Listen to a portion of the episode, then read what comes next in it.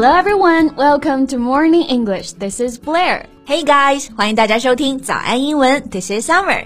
节目开始之前呢，先说一个小福利。每周三我们都会给粉丝免费送纸质版的英文原版书、英文原版杂志和早安周边。微信搜索“早安英文”，私信回复“抽奖”两个字，就可以参与我们的抽奖福利啦。对，这些奖品啊，都是我们为大家精心挑选的，是非常适合学习英语的材料。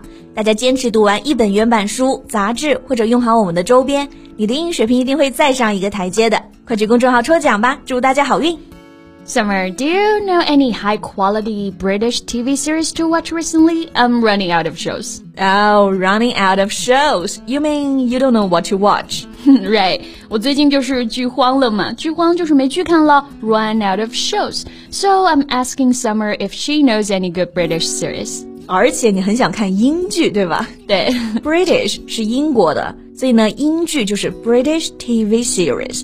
那经典的英剧啊，比如有《唐顿庄园》（Downton Abbey），然后最近又火起来的《黑镜》（Black Mirror）。These are all highly recommended. Mm, I know that type. Intense, thrilling with the historical setting and some elaborate plots. But actually, I want to watch something simpler, something comforting. Yeah, exactly. 我就想看更治愈系的那种剧啊，这个治愈就可以用这个词 comforting。comfort 大家知道是安慰，那 comforting 就是形容词，令人安慰的，其实就是我们现在经常说的治愈的。Yeah, I get that. Now summer is officially over and the cold starts to creep back in. It's good time to watch something warm and comforting. 正好呢，我最近啊收藏了一部英剧，就打算冬天来了看。而且这部剧就是特别治愈，而且很有灵性，评分也特别高，豆瓣九点六呢。Wow, that's exactly what I need. What's its name? Okay, all creatures great and small. Creature 就是生物、动物的那个 creature，然后它中文翻译呢就是万物生灵。在不久前是推出了 Season Two 第二季。Okay, I want to know more about the show, so tell us in today's podcast. Okay, sure. 那今天啊，就和大家聊一聊这部超治愈英剧啊。今天的所有内容呢，也都整理成了文字版的笔记，欢迎大家到微信搜索“早安英文”，私信回复“笔记”两个字来领取我们的文字版笔记。Okay, so what's the show about? Does it have many beautiful and smart creatures to make the show comforting? No. On the contrary, the creatures in the show are not as elegant or intelligent as you may think. Actually, they're farm animals like chicken, duck, pig, bull, and goats. 啊，原来名字里面的 creature 指的是农场上的动物啊，嗯、就是家里饲养的，比如鸡鸭、牛羊、猪等等啊。对，But why are they great? Okay, so the main character is a vet. After college, he went to a farm to treat animals. So the show is based on his story 啊，那所以说这部剧是兽医跟动物之间的故事，对不对？嗯，他是怎么治愈这些动物的？这些动物反过来是怎么治愈他的？Yeah, you got that. 主角呢是兽医，兽医这个单词在口语中很简单，我们直接说 vet，v e t vet。那这个单词的全称呢，其实大家也要知道，因为有一次在雅思听力考试的时候就考到这个词的全称了。那你肯定是当时做错了，对不对？所以印象才这么深刻。我好像是蒙对了。OK，那这个 vet 它的全称呢就是 veterinarian，音节比较多啊，重音在这个 n a n veterinarian。Okay, so Summer, since you're recommending the series, how about you tell us three reasons why we should watch it? 哎，这个思路可以。好，我想一想啊，推荐这个剧的三部理由。Mm, okay, I got the first one. The acting is nice. The main character is charming and cute. You mean the vet? Mm -hmm. How is he charming? Well, first, he knows his stuff. He's professional and patient to the animals and also the farmers. 首先是这个主角啊，业务能力很强，很专业。 而且对动物和农场上的人呢都很有耐心。Yeah, and here is two expressions: professional and know his stuff. We all know the word professional 这个词的意思就是我们说的非常专业的啊。其实大家口语里面呢也会经常用到，但其实呢口语当中更简单、更地道的表达可以直接说 know one's stuff。对，这个 know one's stuff 字面意思是说，哎，知道自己的事情。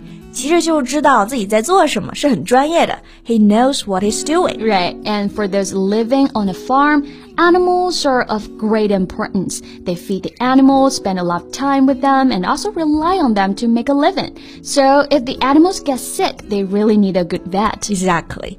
And this show was set back in 1930s. 这部剧的设定时间是在二十世纪三十年代。那那个时候，农场上的人和动物的关系啊，那是更加密切的。 所以，专业的兽医很重要。而且呢，这个兽医他是专业学院毕业的嘛，和农场上的人啊，他们治病的观念和方法就不一样，所以看他治病就很好玩。I see. So it must be fun to watch them arguing about how to treat the animals. 对，哎，讲到这个 farm animals 农场动物啊，贝贝你怕它们吗？比如牛啊、鸡呀、啊。No, I'm not afraid of them because in the countryside, if I see them, I just walk around, stay away from them. so you are afraid of them? Maybe a little. I don't want to be kicked or pecked. 我其实就是害怕被他们踢到或者是啄到，尤其是鸡啊，可能还会飞起来啄我。那这个踢到就是 get kicked，被鸡啄就是 be pecked。Sounds like you have some bad memories. okay, so in the show, the first day the vet came to the farm, he got kicked by a horse right in the face. 这没点功夫都当不了兽医了啊！第一天去农场就被马踢了头吗？对，还有各种类似的、啊，被发情的母牛追，被猪顶。所以你看，乡村里呢，不仅仅只有万物静好，其实呢还野性十足。so the show is like a window to see the countryside without any filters. 对。看这个剧啊，就让我们看到呢乡村生活最真实的那一面，不带滤镜。 但是呢，这部剧的设定又是几十年前英国的约克郡的乡村，哇，那里的风景真的也是绝美。It was set in a sleepy, beautifully preserved town in the 1940s Yorkshire with stunning vistas. Okay, I I understand that the town is beautifully preserved. 这个意思是说这个小镇保存的非常完好，对不对？嗯。But sleepy, a sleepy town. What does it mean? 啊，对，这里的 sleepy 就是典型的熟词生义啊。sleepy 就是睡觉的 sleep，后面加一个 y。大家应该知道，可以表示打瞌睡的、困的。但其实呢，如果用来描述一个地点，a place，其实指的是 a quiet place where nothing much happens。啊，就是说这个地方非常的宁静，不是特别热闹的那种，对不对？Right. The impossibly green hills roll into an endless horizon, dotted with stone bars and livestock. Wow, I can see why you said the stunning vistas. 风景绝美啊，这个搭配可以说 stunning vistas。Vista 是比 view 更文艺的一个单词来表示风景，所以这个英国乡村呢，就是童话中的美好样子了。Impossibly green hills roll into an endless horizon，特别特别绿的一个山丘，一望无际，点缀有石头谷仓和鲜活的动物。对，听上去很治愈，对吧？Yeah。所以呢，这个就是推荐看剧第 二个理由了。非常真实的乡村生活，也有非常绝美的乡村风光。Well, I don't even need your third reason. I'll watch it right after we finish the podcast. All right. But if I have to say, the third reason will be how comforting the show is. And we've talked about that before. It is a fast-paced viewing with a bit of suspense and is an inoffensive family-friendly drama. 嗯，就是说这个剧非常治愈，对不对？节奏非常慢。这里的节奏啊，用到了 Pace 这个单词，快节奏的 fast paced，慢节奏的呢 slow paced，也有一点点的悬念，但是是适合大家庭一起看的合家欢啊，a family friendly drama。Right. It's no better time to watch the show in the cold winter，所以这就是我给大家推荐的啊，冬日暖心必备英剧啦。嗯，那有没有同学看过这部剧的？欢迎大家给我们留言哦，快来告诉我们这部剧到底有多好看。那今天呢，我们节目就到这里了。最后再提醒大家一下，今天的所有内容都整理成了文字版的笔记，欢迎大家到微信搜索“早安英文”，私信回复“笔记”两个字来领取我们的文字版笔记。So thank you so much for listening. This is Blair. This is Summer. See you next time. Bye. This podcast is from Morning English. 学口语就来早安英文。